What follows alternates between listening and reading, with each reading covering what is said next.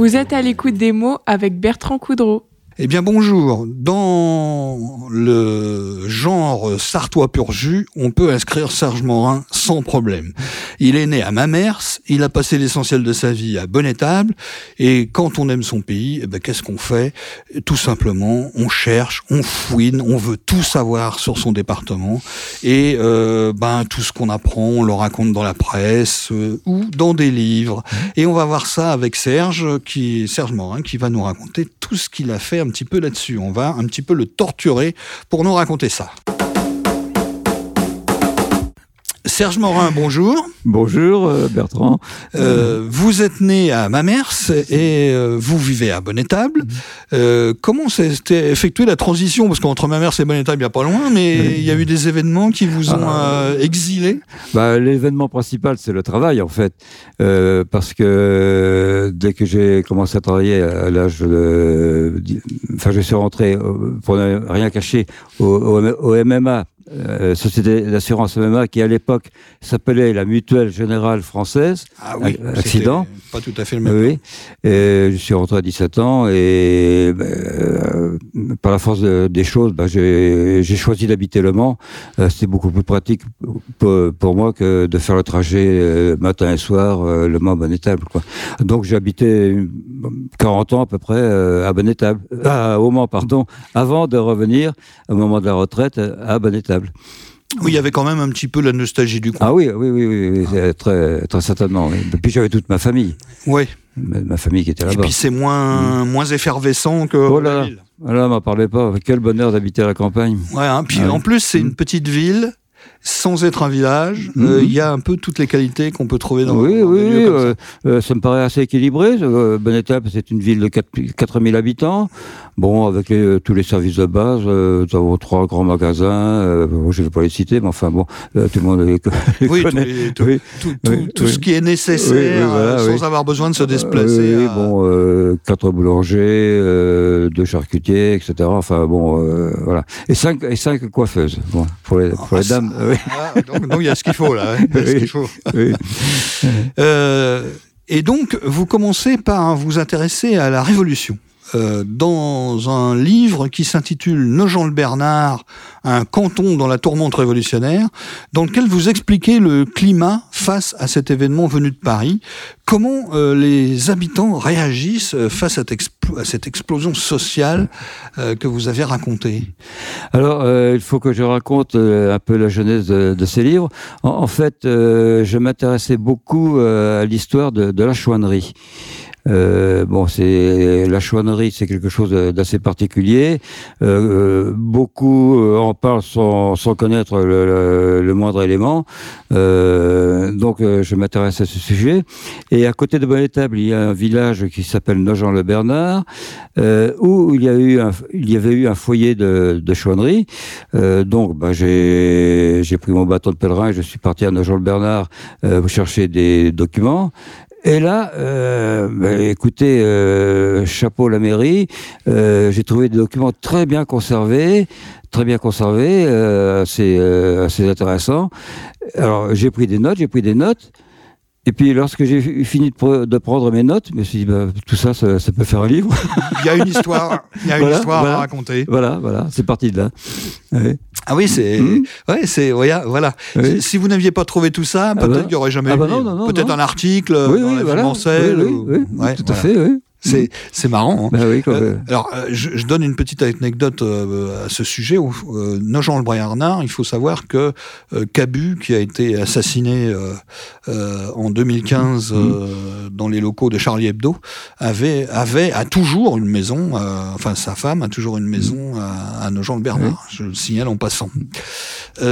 ensuite, on, on, va vite parce que pour présenter vos cinq, vous avez fait cinq bouquins. Alors pour présenter les cinq oui, euh, dans, oui. dans 25 minutes, il ah, oui, faut qu'on soit assez. On va, euh, on va abréger, oui. On, voilà. Mais euh, en gros, voilà une histoire très intéressante, très riche sur euh, la Révolution euh, et la chouannerie à nos gens de Bernard. Oui, j'ai surtout, euh, comment dire, porté le, le climat, le climat de l'époque, le climat social. Bon, contrairement à ce que l'on pense, en fait, la Révolution, c'était surtout parisien, hein, c'est parisien, et les campagnes avaient beaucoup de mal à suivre. vous aviez quelques notables de villages qui suivaient les révolutionnaires, mais l'immense majorité des campagnes étaient contre-révolutionnaires, ça il faut bien le, dire. Oui, ils préféraient leur tranquillité. Hein, euh, et puis, euh, ma foi, les, les, seigneurs du coin étaient un peu des protecteurs, euh, qui étaient, c'était assez confortable finalement pour les habitants. oui, disons que dans la région, au château de Bonnetable, c'était les, les, ducs de Luynes qui, qui possédaient le, château et qui, il faut le reconnaître, qui ont fait beaucoup pour la, pour la ville de Bonnetable et ses environs. Oui, ils ne se contentaient pas d'être riches et d'ignorer le peuple, ils s'occupaient un peu du peuple. Ah oui, ils ont fait des, belles choses pendant la Révolution. Voilà. Ça a été un peu ce livre l'occasion de, de, remettre un petit peu euh, la situation sociétale euh, de l'époque. Voilà, voilà. De, remettre ça un peu mmh. euh, dans, dans, la droite, dans la bonne ligne. Hein, voilà, par rapport à, ce qu'on imagine nous aujourd'hui sur la mmh,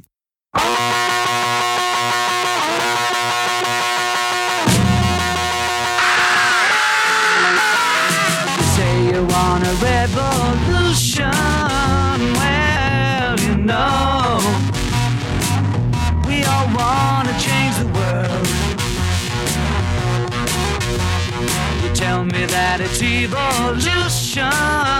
Well, you know, we all want to change the world.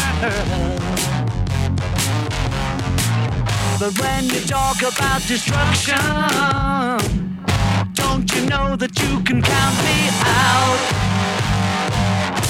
Don't you know it's gonna be alright?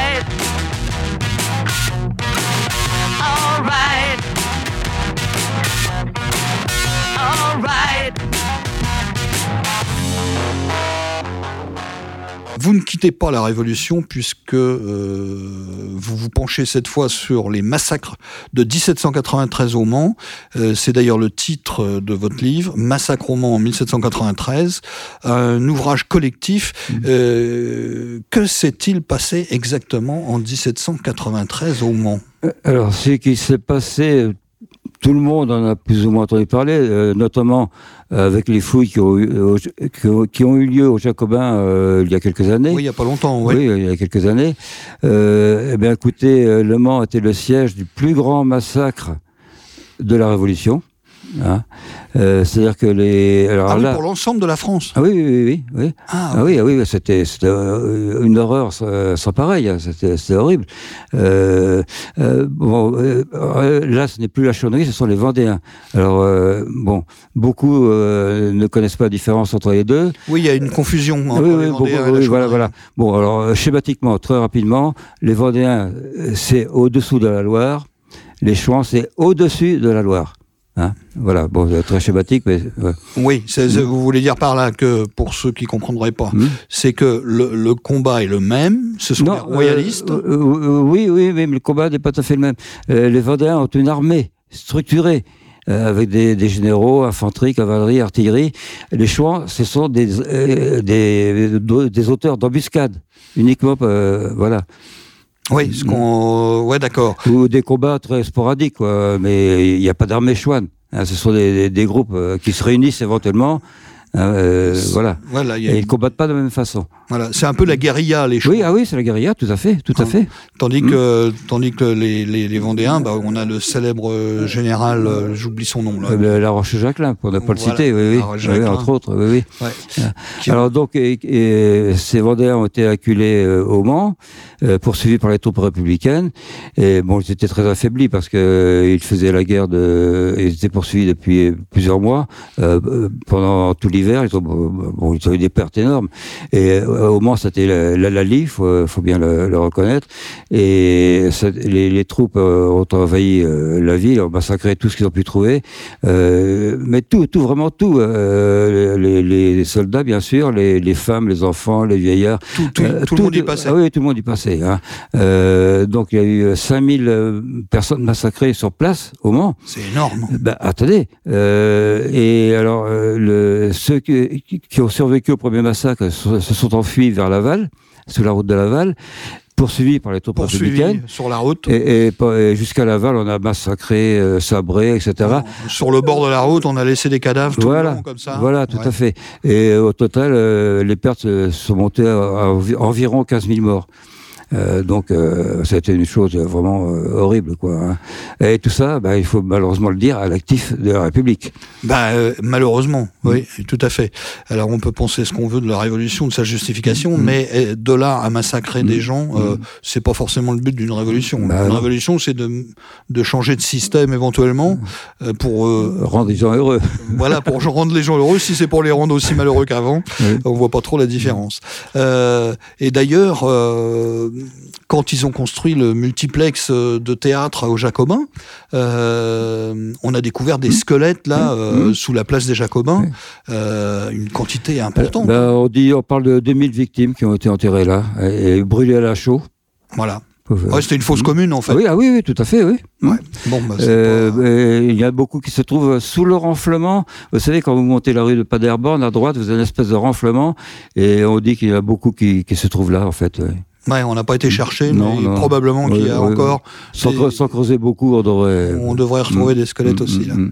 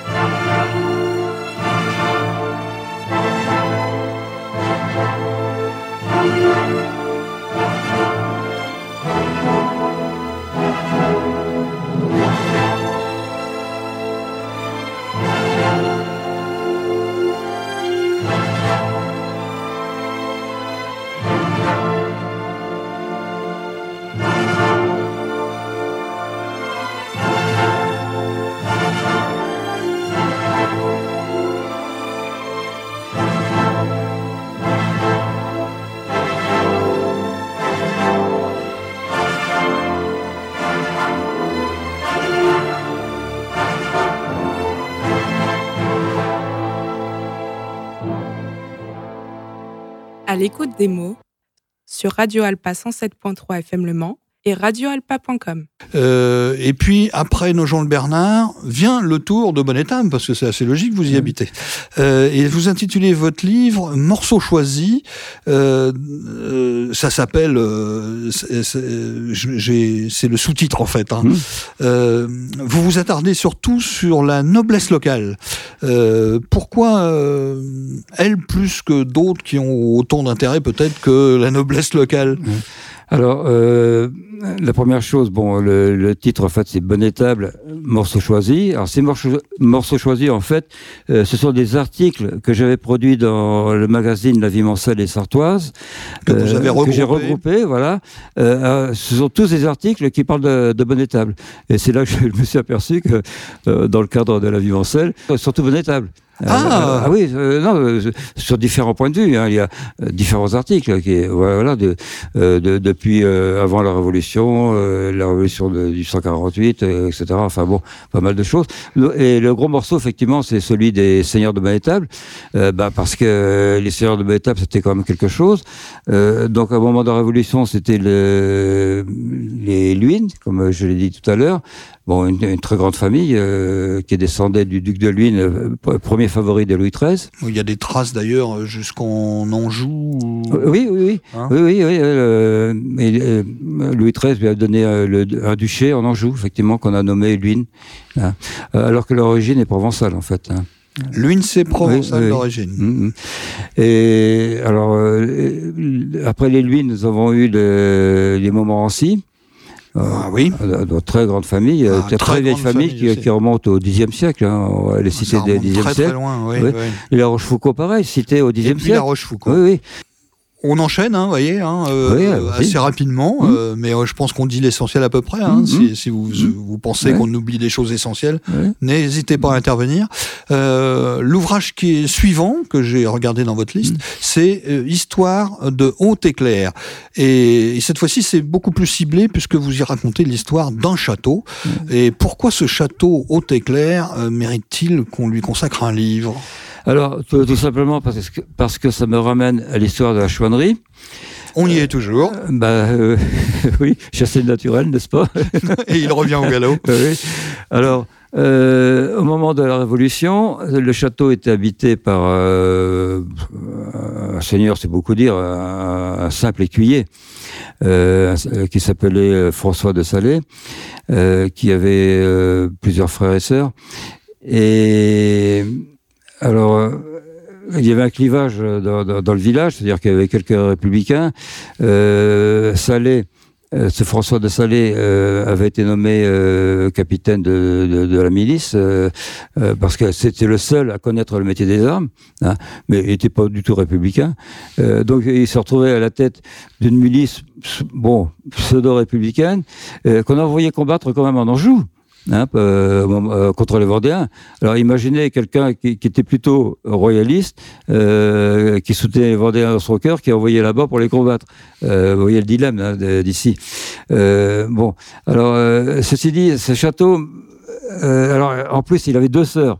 Euh, voilà, c'est ça le, le, drôle de l'histoire. Deux sœurs, elle qui, qui, parce que lui, François de Salé, bon, il essayait de, de, de, de, se cacher plus ou moins, enfin, de, la jouer doucement, quoi.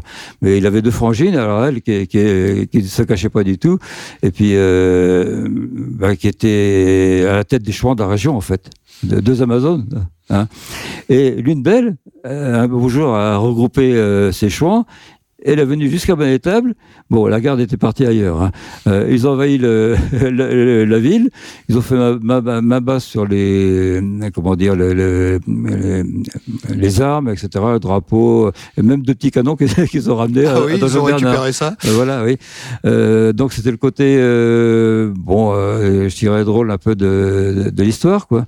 Et puis ce château, bah, personnellement, moi, il y, y, a quelque chose. Je trouve qu'il y a quelque chose dans ce château euh, quelque chose de sentimental. Euh, oui, oui. oui. L'esthétique, c'est un joli château, je ne connais bah, pas. Hein, non, alors, euh, bon, joli maintenant, mais il, est, il, a été très abîmé. Il a été, si on reprend son histoire, il a été vendu par le dernier châtelain en 1900. Il a été vendu au bourg de Nogent-le-Bernard, la mairie, pour refaire une école, une école de filles. Bon, puis après, après la guerre, l'école de filles est abandonnée, ce qui fait qu'il est resté bah, abandonné aussi. Et la communauté de communes à l'époque, euh, de Domaine-Saunois, c'est la bonne étape de son canton, avec M. Vogel à sa tête, euh, c'est, qui est actuellement sénateur, euh, a refait un très très beau travail de restauration, admirable, un travail complètement admirable, et un, un très beau château qui, qui, qui sert de gîte maintenant, en fait. Euh, euh, tout un chacun peut le louer pour, euh, pour faire des mariages similaires, enfin, tout ce ah que bah vous écoutez, de, mmh. de, du coup, mmh.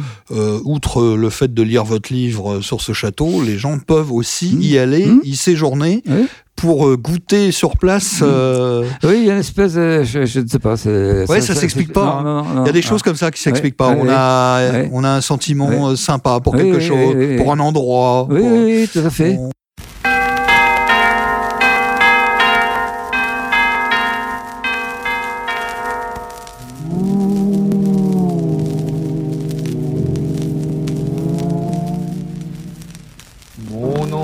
Rodolphe avait 102 ans. Il est mort dimanche. Mais le vieux chameau dans son testament a pris sa revanche. Tout l'argent que je guettais aux œuvres de charité, moi je dois me contenter du château qu'il habitait. Je l'ai visité, c'est un vieux château du Moyen Âge avec un fantôme à chaque étage, dans toutes les chambres d'amis, il y a des souris sous les lits, vous n'en voyez pas. C'est parce qu'il y a des rats, des rats gros comme ça. C'est un vieux château du Moyen-Âge avec un fantôme à chaque étage sec. Un vieux château. Bien, et puis alors là, ensuite, vous allez vous attaquer à un gros morceau, un livre collectif, qui est, Ah oui. alors ça c'est le plus récent, euh, à ma connaissance, Oui. c'est Histoire des évêques du, du Mans, sous la direction de l'historien Thierry Trimoro. Euh, alors, quelle est votre contribution dans ce livre que j'ai dans ma bibliothèque, qui est absolument euh, génial, il n'y a pas d'autre mot Bon, merci. et puis c'est un, et puis c'est surtout un outil euh, pour un journaliste Mm. comme moi ou pour un historien ou pour un étudiant ou pour euh, un universitaire. C'est un outil de base euh, vraiment euh, intéressant. Alors, que- que- en quoi vous y avez contribué vous Euh, Alors, euh, bah, euh, donc alors, nous sommes partagés la tâche. Euh, il m'était chu, moi, le 19e siècle. Donc, bah, écoutez, j'ai potassé la question aux, aux archives euh, départementales et aux archives diocésaines. Euh, et puis, euh, bon, voilà, j'ai sorti mon ma part, quoi. hein. Et c'est vrai que c'est un très, très, très beau livre, il faut, faut le reconnaître. Et comme, comme vous le disiez, c'est un livre qui, qui va exister dans la durée. Voilà, Ah, hein, ouais. et Mm. c'est euh, ce le genre de livre qui s'inscrit dans la pérennité. Ah bah oui. ouais. Euh, on peut encore ajouter quand même parce que c'est, je crois qu'on a fait le tour de tous les livres auxquels vous avez participé, mais vous avez quand même participé. Ça, on en parle un peu moins. Vous avez contribué à la rédaction d'un livre qui s'appelle Du Collège de l'Oratoire au lycée Montesquieu, Ah oui. 400 ans d'enseignement au Mans. Mm. Euh, même question, en, en quoi euh, vous étiez concerné pour y participer? Vous avez été élève à Montesquieu? Euh, oui, oui, d'une Ah, part. voilà. Oui, bah, bah, c'est pas Ça, c'est- ça. C'est déjà, euh, c'est déjà une bonne raison. Oui, oui, oui, c'est vrai. Mais euh, là, là encore, ben, on retombe sur l'histoire de la Révolution et des Vendéens. Donc, Montesquieu, on évoquait le massacre des, des, Ven- des Vendéens. Alors, toutes les Vendéennes qui n'ont pas été massacrées sur place, c'est-à-dire qui ont été récupérées, qui s'étaient enfuies dans la campagne, mais qui ont été récupérées, euh, ont, par exemple été parquées dans l'oratoire de Montesquieu. Hein. Alors, euh, Ah alors oui. on était au mois de décembre. Alors, pas de feu, évidemment, euh, pas, pas de. Puis on tassait, parce que c'est pas grand, hein, Ah, l'oratoire. bah non, non, il y a 500 femmes à peu près là- là-dedans. Euh, rien à manger pratiquement. Euh, euh, bon, on les a laissés comme ça pourrir pendant quelques jours. Et puis, euh, au, au bout d'un moment, comme c'était euh, assez libre possible, on les a transférés à la mission. Et puis, la, la plupart ont été, ont été assassinés. Quoi. Exécutés. Ex- Bien sûr, oui. oui, oui. Ouais, donc c'est surtout là-dessus que vous, vous Mm, avez participé mm, sur mm. cet aspect-là. Voilà. Voilà. Et euh, je fais une petite allusion Mm. encore. J'aime bien faire des petites allusions. Je sais pas si vous avez remarqué. Mm. Euh, euh, en disant que ben euh, un certain Olivier de Carsozon, euh, né Ah oui. à Bonne-Étable dans votre ville Mm. et euh, connu pour ses expéditions sur les mers de la planète, eh ben a été élève, euh, est né à Bonne-Étable et puis il a été élève au lycée Montesquieu. Oui, Euh, il- oui. enfin, il est il, a fait, des- il, a, il a fait plusieurs alors, euh, alors écoles. lui, lui, euh, il a fait beaucoup de collèges surtout, parce qu'il se faisait virer de partout. Oui. Et puis euh, au lycée, il a fait le lycée Montesquieu. Apparemment, il y est resté un peu quand même. oui, oui, oui, Et puis un peu l'université, mais là, il n'y est pas resté non plus à l'université. Enfin bon, voilà, c'est ce qu'on appelle Alors, des, il des faut- rebelles. Il ne faut surtout pas lui dire, lui rappeler qu'il est né à Bonne-Étable. Ah oui, parce que ça, il déteste, il est Ah breton. Hein. Ah Il insiste beaucoup là-dessus en disant qu'il Oui. est breton. Ça, c'est la grande tâche. euh, Ah, c'est pour lui, c'est ouais. pour lui. Mais en même temps, il est, il est un peu de mauvaise foi parce qu'on le voit régulièrement venir dans la Sarthe, faire en pèlerinage quand même, donc Ah euh, notamment à Sainte-Croix, au collège Sainte-Croix où il, il, était. était- il est passé aussi. Donc il, est, il est pas toujours de bonne foi là-dessus parce que on le voit traîner au musée automobile, des choses comme ça. Donc voilà. Euh, il a quand même passé son permis bateau euh, à Oui, Arnage, comme quoi euh, il aime peut-être pas la Sarthe, mais j'aimerais qu'il m'explique pourquoi il, y revient régulièrement. Euh, bah écoutez, je vous remercie beaucoup d'être venu euh, nous, nous au Mans pour nous parler de ça. Et puis, euh, bah, je vous souhaite bonne chance pour la suite. Oui, oh, bah, ça de- devrait aller, je pense. Ça oui, devrait oui, aller. oui, oui, oui. Une bonne, je vous souhaite une bonne retraite. Voilà ce que je vais vous dire. Oui, oui, bah, bonne continuation de retraite, oui, parce que ça commence à faire euh, quelques années quand même déjà. bon, Ouais, bah, c'est comme voilà. ça, hein, c'est la vie. Alors, si vous ne connaissez pas encore euh, Serge Morin, bah, vous savez désormais à peu près tout sur lui, ou du moins presque tout. Euh, reste à lire ses livres pour euh, bah, le connaître encore un peu plus et puis surtout connaître le contenu de ce qu'il a raconté sur notamment la chouannerie et la période révolutionnaire et la, chouannerie. Bah, merci à vous et puis on se retrouve dans 15 jours avec un autre invité. Euh, et puis bonne lecture pendant ce temps-là.